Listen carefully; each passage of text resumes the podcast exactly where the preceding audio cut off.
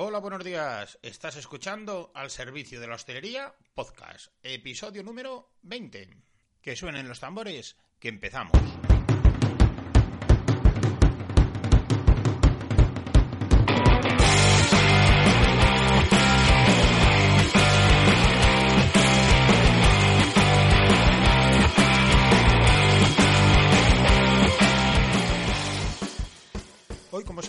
La sección de Deja que esto no acabe nunca. Y es jueves 11 de abril. Hoy vamos a hablar de, lo que ha ocurrido esta semana en Madrid, en el IFEMA. Concretamente ha sido el Salón del Gourmet, bueno, a ver, vamos a explicar un poquito. Es una feria de alimentación y bebidas, ah, más importante que hay seguramente, y también hay, bueno, hay algunos otros detalles, otros productos que no son bebidas o alimentación. Puedes encontrar pues alguna pincelada de menaje, de maquinaria, pero bueno, no deja de ser pinceladas. La gran parte, la gran mayoría de lo que hay es productos más o menos innovadores del sector de la alimentación y de bebidas. Este año se estima que han podido estar en las 100.000 100 visitas, lo que tenga. El año pasado creo que fueron 90 y algo.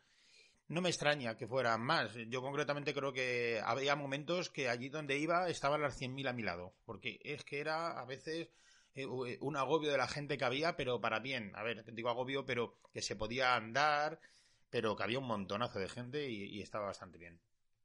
A mí, de hecho, este año me ha gustado especialmente. No sé explicar bien el motivo, no sé si será que era más grande, si está mejor organizado o simplemente tal vez sea que yo, yo mismo, vamos, mi mente iba más abierta y predispuesta a aprender, a ver, a escuchar cosas, que también puede ser. Eso a veces influye, influye mucho, ¿verdad?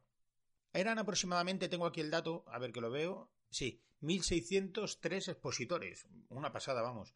Eh, este año han incorporado, de hecho, un nuevo pabellón, el pabellón número 10 era, pues le han, le han, incorporado, por lo tanto, el tamaño es más grande aún de la feria. Yo he ido el martes 9 y el miércoles 10. He estado con distintas personas. Ayer miércoles me vine ya hecho polvo, ya no sé si será la edad, me vine un poquito antes, pero es que no podía más, ya las piernas me dolían de estar tanto tiempo de pie, hasta las pestañas ya tenía molestias, yo creo. El año que viene tengo que organizarme de otra forma para ir los cuatro días y así dosificarme un poco mejor, que yo creo que ya no tengo edad para darme tanta paliza en un, en un solo día o en dos. El público que visita esta feria es principalmente un sector profesional. Pregunta, quiere aprender cosas, que para luego, bueno, pues ofrecer novedades a sus clientes, en sus locales, en sus restaurantes, a sus bares. Ayer estuvimos hablando de la importancia de reinventarse en el podcast.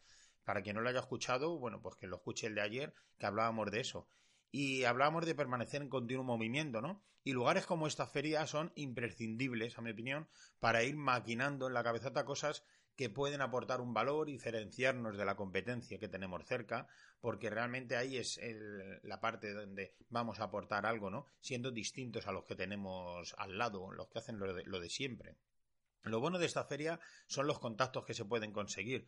También, bueno, puedes hacer una labor de, como estuvimos haciendo en el working, eh, y unimos los puntos o intentamos entre unos y otros para que hagan negocios y, bueno, pues que se conozcan y que vayan conociendo unos de otros los productos y los locales que tienen y todo. Me parece de las cosas más interesantes que se pueden hacer. Concretamente nosotros hemos conocido a algunas personas muy interesantes, profesionales del sector, tanto de proveedores como locales de hostelería, que yo creo que en algunos casos vamos a empezar a trabajar juntos, concretamente los productos de limpieza, pero hay otros casos que no, lo cual no hay ningún problema porque me han parecido unas personas y que nos aportan un valor y nos ayudan a crecer siempre en conocimientos y como seres humanos, ¿no? Unos más humanos y otros menos, claro. Vamos a comentar brevemente solo algunas de las empresas con las que más tiempo hemos estado y mejor nos han tratado, ¿vale? El grupo Los Norteños estaba presente como cada año y tenía uno de los mejores stands en tamaño y en calidad. Eh, distinto al de otros años, pero creo que acertado. La gente se apalanca menos con el modelo actual que si lo haces como otros años, que se montan ahí un, restaurante con sus mesas, sus sillas y bueno, se quedan ahí apotronados, ¿no? La gente se tiran ahí, se pueden tirar horas comiendo y, y bebiendo. En este caso han utilizado unas mesas altas y creo que es más, más acertado. La gente puede ir, hablar, tomarse algo, degustar los productos que van sacando y creo que es mejor porque al final no se tiran tanta, tanta, tanto tiempo, ¿no? De verdad que hay veces que había gente que se tiraba fácil dos horas, bien a gusto. Agradecidos a, su comercial, a Elma, a quien puede seguir como Carnívora Gourmet y que bueno, nos va a ir hablando más adelante de cositas que nos ayudarán a formarnos y a aprender a todos. Y bueno, desde aquí quiero agradecerle pues toda la amabilidad que ha tenido como, como cada año. Yo creo que cada año se va superando y nos ha presentado a gente también muy interesante con la que vamos a, colaborar y trabajar con toda seguridad. Vimos también a David y Antonio y estaban con los hornos de Merrichef que estuvimos hablando en anteriores ocasiones, también por aquí, y, tenemos un canal, un vídeo en YouTube donde puedes ver esos hornos de Merrichef que son una pasada no pararon de hacer demostraciones, había gente que pasaba por ahí, había quien lo conocía lógicamente y había otros, bueno, pues que se quedaban impresionados con el potencial que tienen estos hornos, ¿no? Por la velocidad y por cómo trabajan. Y bueno, pues yo creo que no tengo ni idea, pero seguro que hicieron buenos negocios porque tienen un producto que no es para menos. No podemos hablar extendiéndonos de todos y cada uno de los proveedores porque esto se iría a horas ni horas, ¿no? Pero hay algunos que, bueno, eh, nos llamaron la atención por los productos, por el packing que tenían, por cómo se presentaban, eh, por el propio producto en sí. Uno de ellos, por ejemplo, fue eh, mojo la abuela Flora. Lo estoy leyendo porque se me, se me lengua la traba, ¿no? Con el nombre. es mojo la abuela Flora. Y bueno, les, son salsas de mojo picón que nos trataron y cuidaron genial.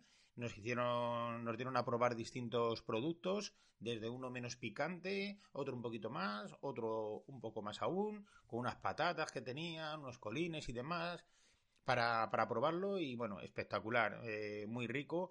Es un toque también distinto al típico de las patatas bravas, por ejemplo, se me puede ocurrir. Y la verdad es que estaba muy bueno, muy bueno. Desde aquí, felicidades, que chapó. Sal ecológicas producidas en Cádiz, como son las de la empresa Salinas Bartibás, que tienen una variedad muy buena y que, bueno, puede dar ese toque distinto a los productos, ¿no? Con algo tan sencillo como añadir un poquito de sal. Solamente con, ese pequeño detalle te aseguro que ya vas a marcar la, diferencia y es algo muy facilito para hacer, ¿no?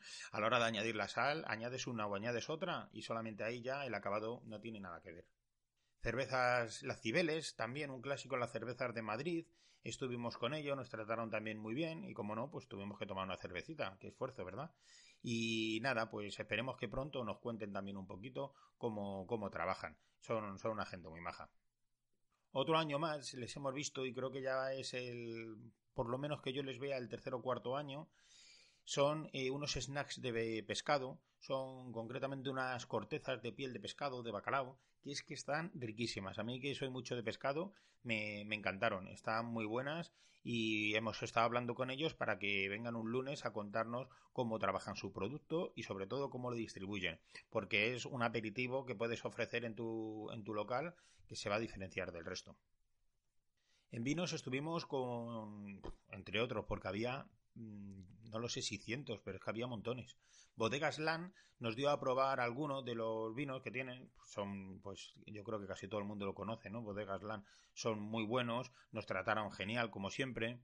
Luego también, pues estuvimos con los vinos de raíz de Guzmán, muy recomendable, espectacular, o sea, realmente muy rico. Eh, también nos trataron genial, incluso vi ahí a un viejo amigo, Adolfo, y, y me alegré, me alegré mucho, ¿no?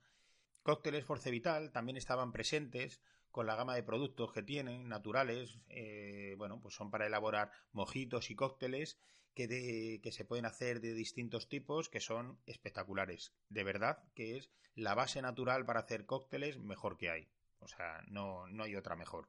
Estaba, pues, estuvimos viendo a todo el equipo prácticamente en distintos tiempos, pero lo vimos a todos. A Ángel, a Gema, a Yadiel, a Teo, a Rinaldo, un equipazo que tienen y así se, se nota luego en el producto también. Luego, pues, ¿qué sería una feria, no? Sin esas pausas que hacemos para descansar un poquito. Y ahí estaba mi querido eh, stand de cerveza Mau.